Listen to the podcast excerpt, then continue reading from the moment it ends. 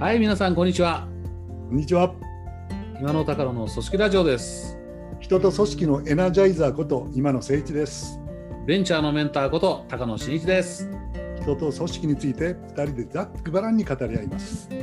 どうぞお聞きください。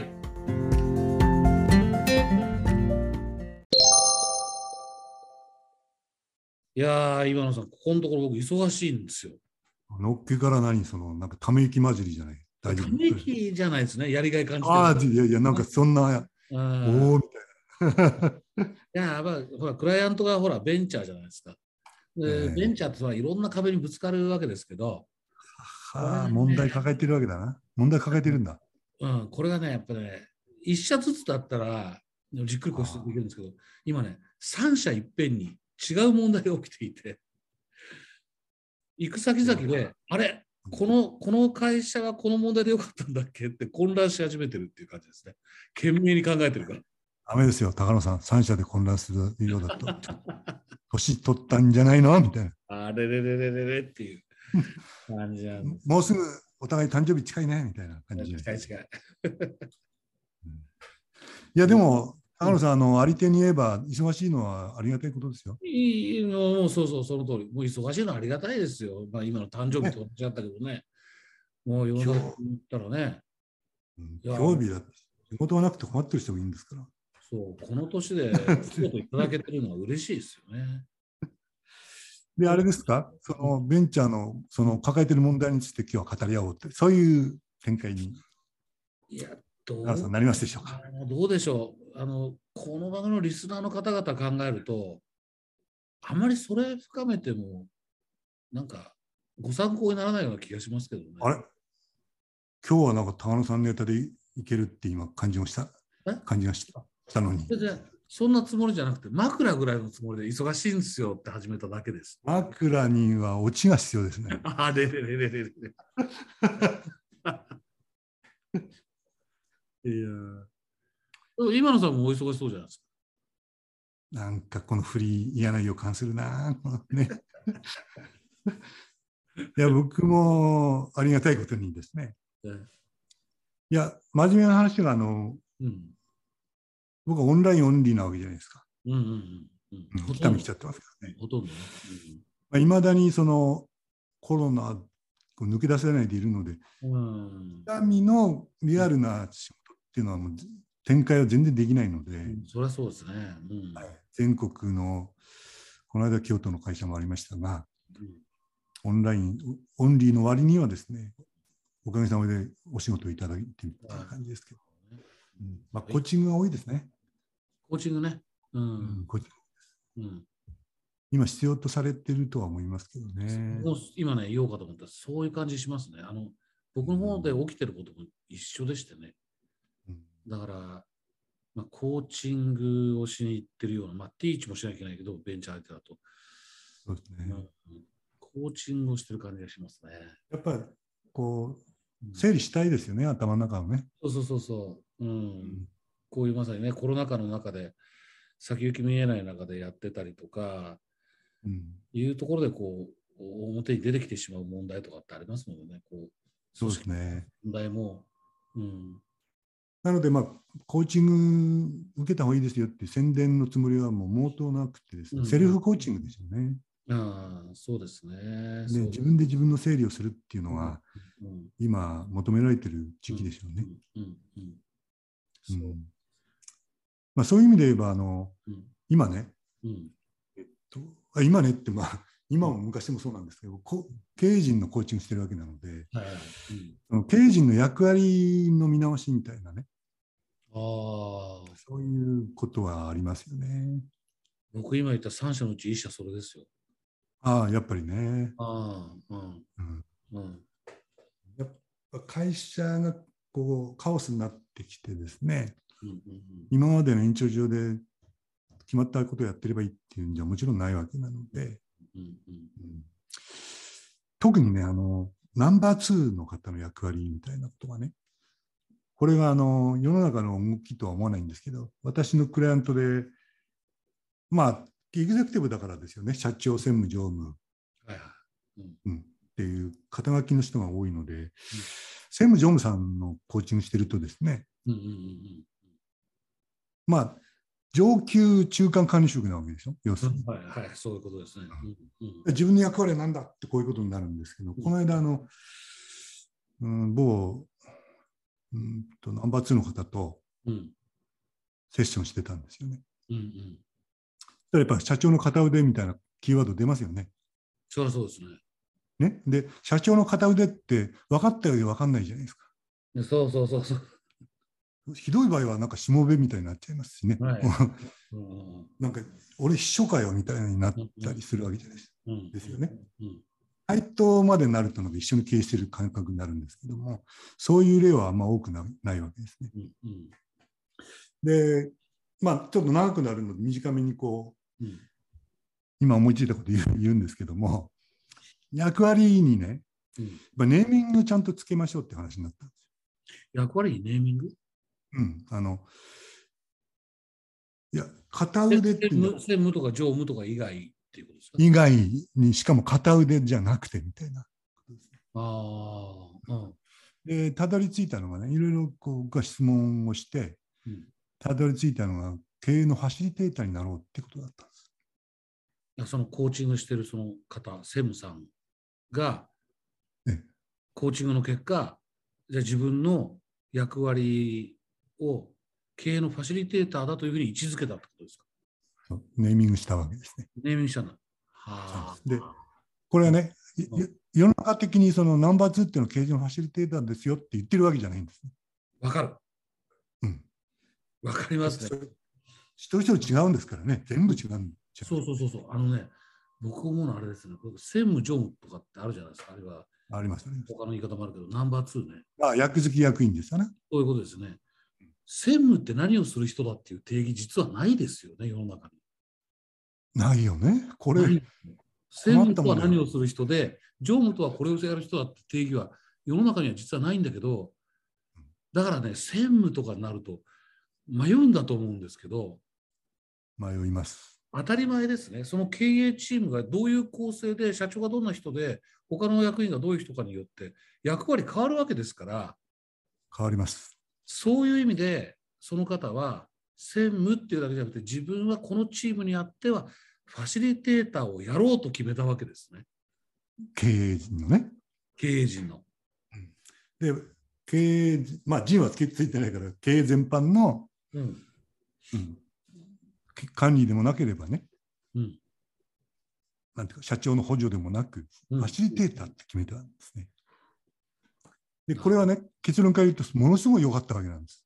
ほうファシリテーターって何だって話になるんですね。ええで、まあ、くどい、あらかじめもう一回言っておきますと、正解はないわけなので、正解ないですよね、正解。ええ彼の置かれた環境の中で、うんしかも結果を言っておきますと、ものすごい良かったっていうことなんで、良かったわけなんですが、彼は3つ決めたんですね。そのファシリテーターの意味っていうのは、うん社長のワンマンじゃなくて、うん、なるべく全員の意見が反映される形でものを決めようって。おお、まさにファシリテーターだ。うん。あ、これを自分の役割の一つだと。だかうんうんら今までワンマンだったんでしょう、きっとね。うん、そういうことですね、僕も今うん、そうそうそうんうんうんう。まあ、詳しく言えないんですけどね。うん で、最後はでもトップが決めるのは会社だからね、トップの意思決定で決めるんだけども、うんですね、うん悪くするといつも選択肢ないじゃないですか。ピャッとああ、あの、ワンマンというか、まあ、強いトップだと、こうだ、これでいくぞこうやるんだって、こう、一個出てくるってことですね。いろんなことわーわーわーみんな言うんだけど、最後は、よし、これでいくぞっていう。ああ、でみんながわーわー言ったのは選択肢になってないわけですね。だからね創業社長にありがちだな。なので、うん。2つ目はトップの意思決定に選択肢を用意するっていう仕事だと思う思いましょうというふうに彼は決めたわけです。それ、僕のところで問題起きてるクライアントの2社目、それですよ。それですよって何ですかそれ。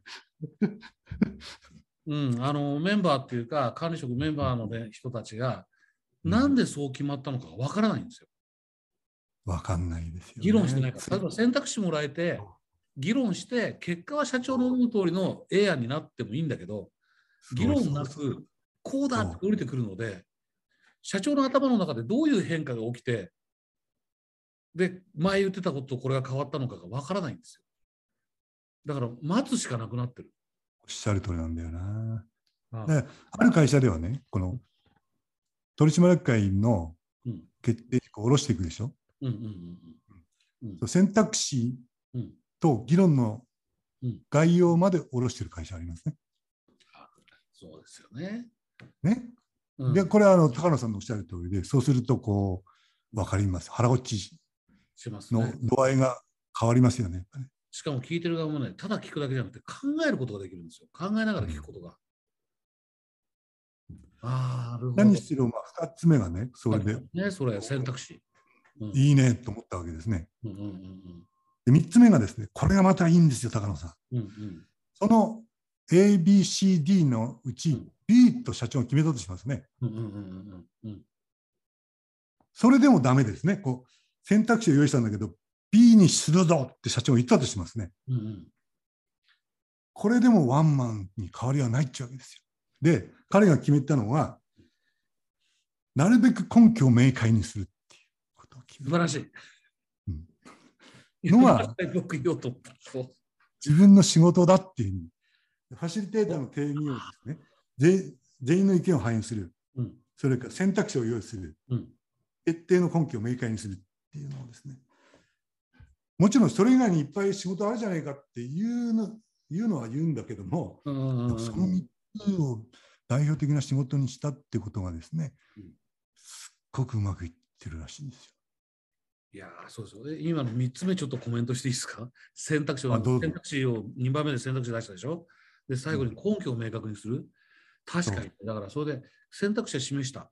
で、その次のアクションが社長が、で、俺は B だと決めたって言ったら、何にも変わらないんですよね。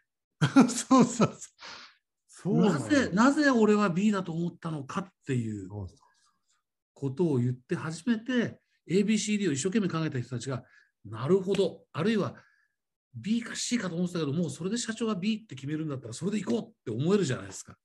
そうなんですよね。それ素晴らしい。その方が偉いのがね、うんうん偉いのが、うんそこでね、高野さんね、うん社長なんで B なんですかって聞いたら、うん変わんないですよね、あんまりね。うん その 根拠をみんなの意見で決めるっていうんですよ。あ社長がどう思って決めたかっていうのをき社長に聞くんじゃなくてですあ、うんうんうね、なんるほど、じゃあ B ですね。確かに B はこういうところがメリットですよね、うんとか。うんうん。A と C はそれに比べてここはちょっとデメリットが多いですかねっていう、なんていうか、なぜ B がいいかっていうのを、その決定後のディスカッションをちゃんとファシリテーターとしてこう豊かにするっていうふうに決めてるみたいなんです。ああそれねその会社のこことも専務さんも社長さんもご存じ上げないけどあれですね、こう社長さんまあこれまでワンマンというか要はあの強くやってこられた方だとするとなんかそのその社長のいいところも生かしながら経営チームっていうかみんなのその意見も出して納得感も高くなっていうとてもいいことをこそれをやろうっていう自分に役割づけたのは素晴らしいですね。素晴らしいですよね。しかもその。経営のファシリテーターっていうのが、まあ、かっこいいっていうか、センスがあるかどうかは別にしてですよ。そのうんまあ、ベタな名前ですからね。うんでも、そそういうふうに定義したっていうのが、なんか僕、そこが勝因だったなっていうふうに思いました。勝因ってのは僕が偉いっていうそういう意味じゃなくて、彼のね、彼が決めたんですから、僕が決めたんじゃなくて。コーチですからね。素晴らしいと思うんうんうんそれは素晴らしい。だから単純に専務ナンバー2っていうと、あの例えば社長との間で1対1で自分の個人の意見を言うことはあるでしょうし、そうそう。うんでも、あるいは逆に社長が言ったことをみんなに伝えるっていう役割をやるっていうのもあるでしょうけど、そうじゃなくって、本当にその社長のいいところ、強みを生かしながら、でもみんなの参加度合い高めて、納得度高くなりますよね。高くなとりますいうことをね。やろうとしたんだ。素晴らしいな。だからまあちょっと上から目線的になってしまうかもしれないんですけれども、そう定義したことで、その方は、ナンバー2の方は成長したんですね。そのファシリテーターをしようって決めてこう努力していることでうんうん成長したんだと思いますね。いいいいいい話ですね。でもね、さっきあの高野さんがちらっと今言ったところのポイントなんですけどね、え反論する場合もあるあるでしょうしって言ったじゃないですか。えうん。うん。あ言いま言いませんでしたっけ？言った言った。だから、ファシリテーターじゃないになる前だったら、ファシリテーターって、まあ、基本的に自分の意見はあんま出さない人だけど、そうじゃないときは意見言う言うのが専務の役割だったりするじゃないですか、ナンバー2。ところがですね、うん、これやっぱり人間すぐにうまくいかないですよね。うん、うん。つい反論したったらしいんですよ。ファシリテーターをやるぞって決めたのに、決めたんだけど、やっぱほら、次の日からはできたら誰だって苦労しないそれは簡単に変われない。うんうんうん変われないし、その、うん、そんなにファシリテーターって簡単じゃないわけですからね。まあ、これちょっとギリギリの話になるんですけど、ええええこの話してしてみてもいいですか、まあ、ぜひぜひ。うん、その、まあ、反論しちゃっ失敗、失敗談ですよね。た。はいはいはい。うんで、その、その会社がこう、組織変えてってるわけなんですけども、うんうんうん権限移譲しようっていう方針になってるらしい。うーんと組織組織を変え再編、まあ、か変え変えるにあたっての大方針が大方針大きな要素が権限以上なんです。変える目的が権限移譲っていうのが目的ではないんですけども、組織変えながらうん、その中の大きな方針の一つに権限移譲っていうのがありますと。なるほど。うんうんで、なるべく現場に任せて、うんうんうんうん取締役人が、うんああしろこうしろっていうのなしにしようって、こういうことになっうんうんはいはいはいなってるはわけです。い。うんうんで、ただある時にですねうん、社長が言い出したそうなんですね。うん心配だと。うんうん定期的に現場から報告を上げさせるようにしようと。うわこういうふうに。あるある。その定期的にっていうのがね、細かいことまで知りたかったりするんですよ。僕の経験では。そんな細かい報告させるの？みたいな。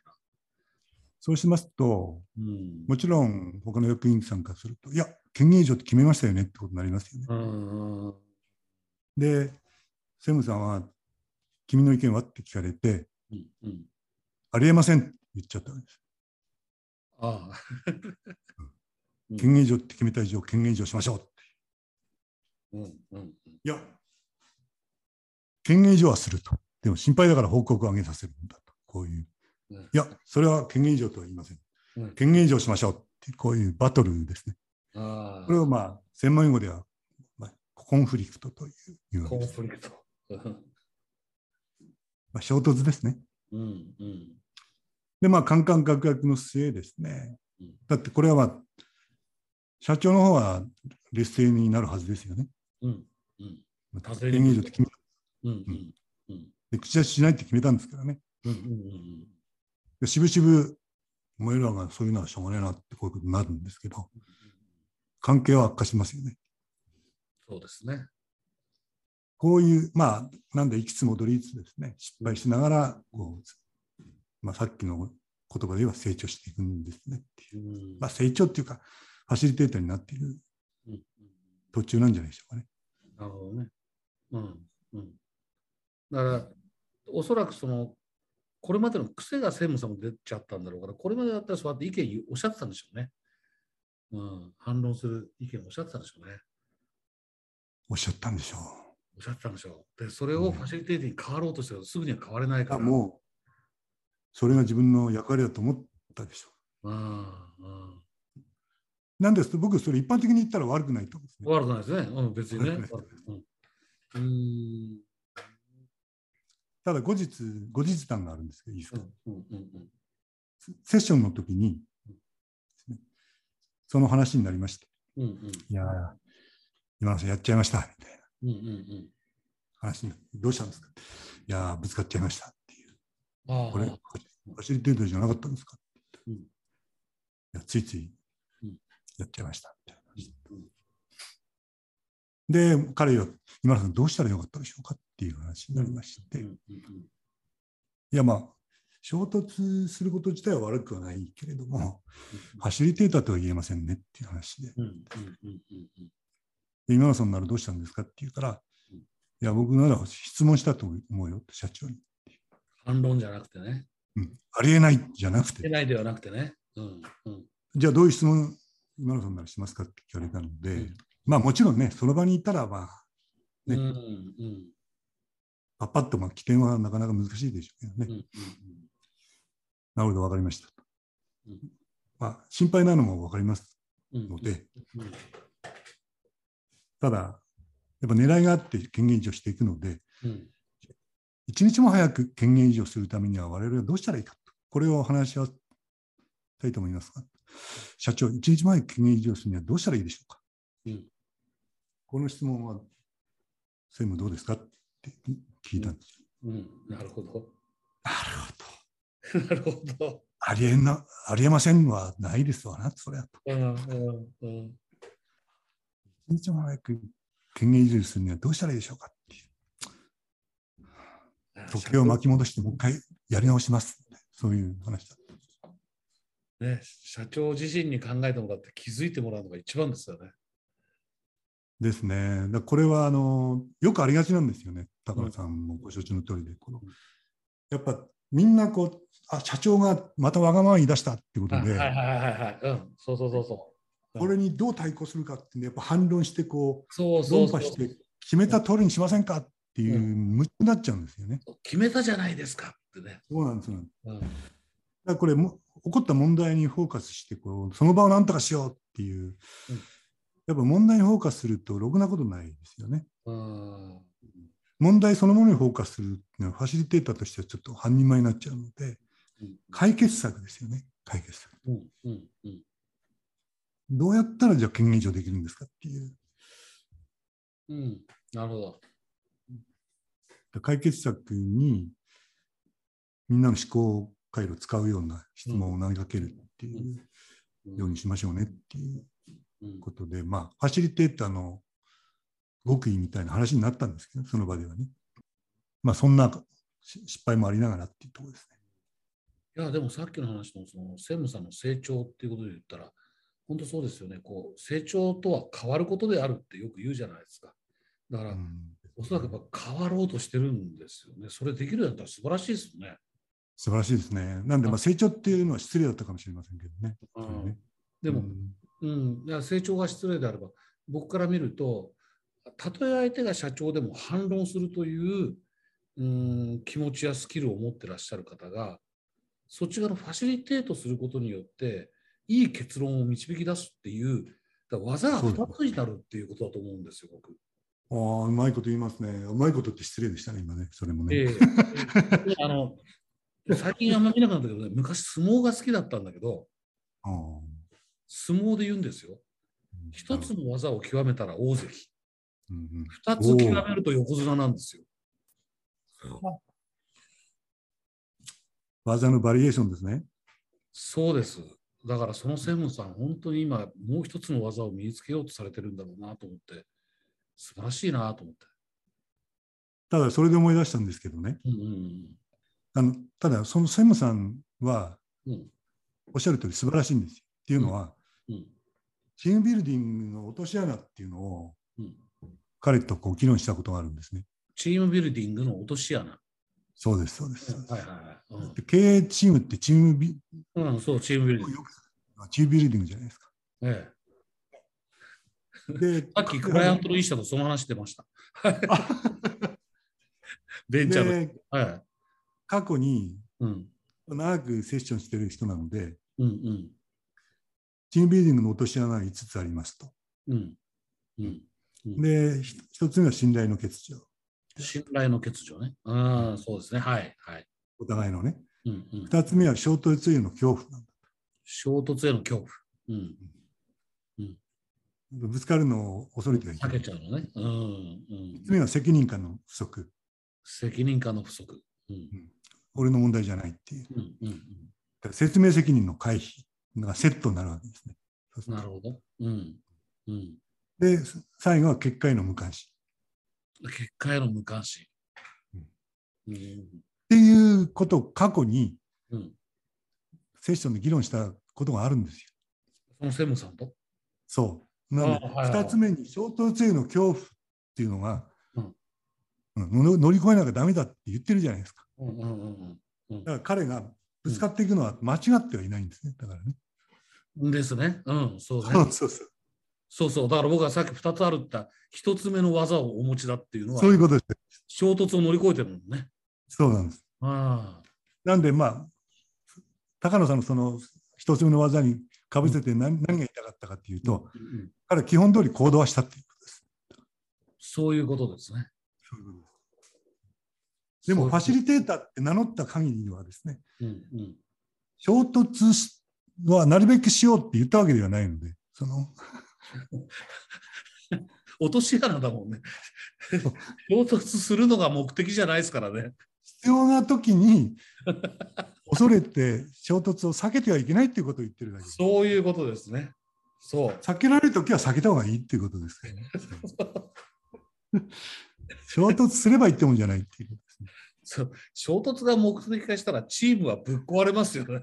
そうなんですよなんで、ね、コンフリクトを恐れてはいけないってよく言うんだけども、うん。なるほど。誤解したらまずいうんうん誤解しちゃいけないっていう。必要な時にコンフリクトが怖いあまり逃げてしまうのは良くないのであって。よくないのであって。うんうんだから、うんうん衝突への恐怖っていう言葉になってるわけなんです。そうですねうん。それは乗り越えなきゃいけないけど、必要ない時までやることはなくて、その時はこの2つ目の技のファシリテートの方がいい結果を導き出す可能性があるということですよね。そうですね。そっちの方が、まあ、この場合は高度かもしれませんね。そうこの場合はそうだと思いますね。うんいやー、セムさん頑張ってほしいな。応援したいですよね。応援したいですね。いや、もうさっきから何度も言ってるけど、社長の強みを生かしながら、チームの強みを加味できることにチャレンジしてると思いますよ。だからそういう役割をナンバー2の自分の定義としたというのがね、いいな素晴らしいですよね。いいな。まあだから本当にあの、ナンバー2はファシリテーターであるべきだっていう話じゃないですからね、今日の話はね。うんそうです。それが正解と言ってないその専務さんがいるその場において、自分は何の役割を果たすかっていうところをネーミングして、でそのネーミングがあるから自分でいろいろやってる時に、あ、こうしなきゃいけないな、ああしなきゃいけないなってことを思い出すことができるってことですよね。そういうおっしゃる通りですね。ああ、そ素晴素晴らしい。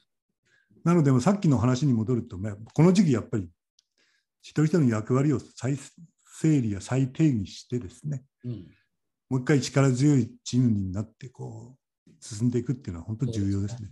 先行きの見えない今だからこそ、そうだと思いますでね。先行きが見えない中でやってるから、こうなんとなくバラバラになっていってる。チームがこう、うん役割がなんだかちょっとぼやっとこうし始めちゃったり、コンフリクト それこそしたりしてるところを、もう一遍、それぞれがこう自分の役割ネーミングしてみるっていいかもしれませんね。いいと思いますね。いやーそれを今日はそれを皆さんにお勧めして終わりにしましょおお、まとまりましたね。う。まといやー無理やりまとめなくてよかった、今日の話は。ちょっとなんか途中どうなるかと思ったんですけどね。ええ もうなんかね、今回の話、冒頭あんなこと言ったけど、これ、ちょっとベンチャーのあのクライアントに聞かせようかうんじゃあこのラジオをな。聞いていええただいていいかもしれ勉強にな。ないるんじゃないかな。ということで、リスナーの皆さんのご参考にもなればと思います。今週はこれで終わりたいと思います。ありがとうございました。また来週。どうも。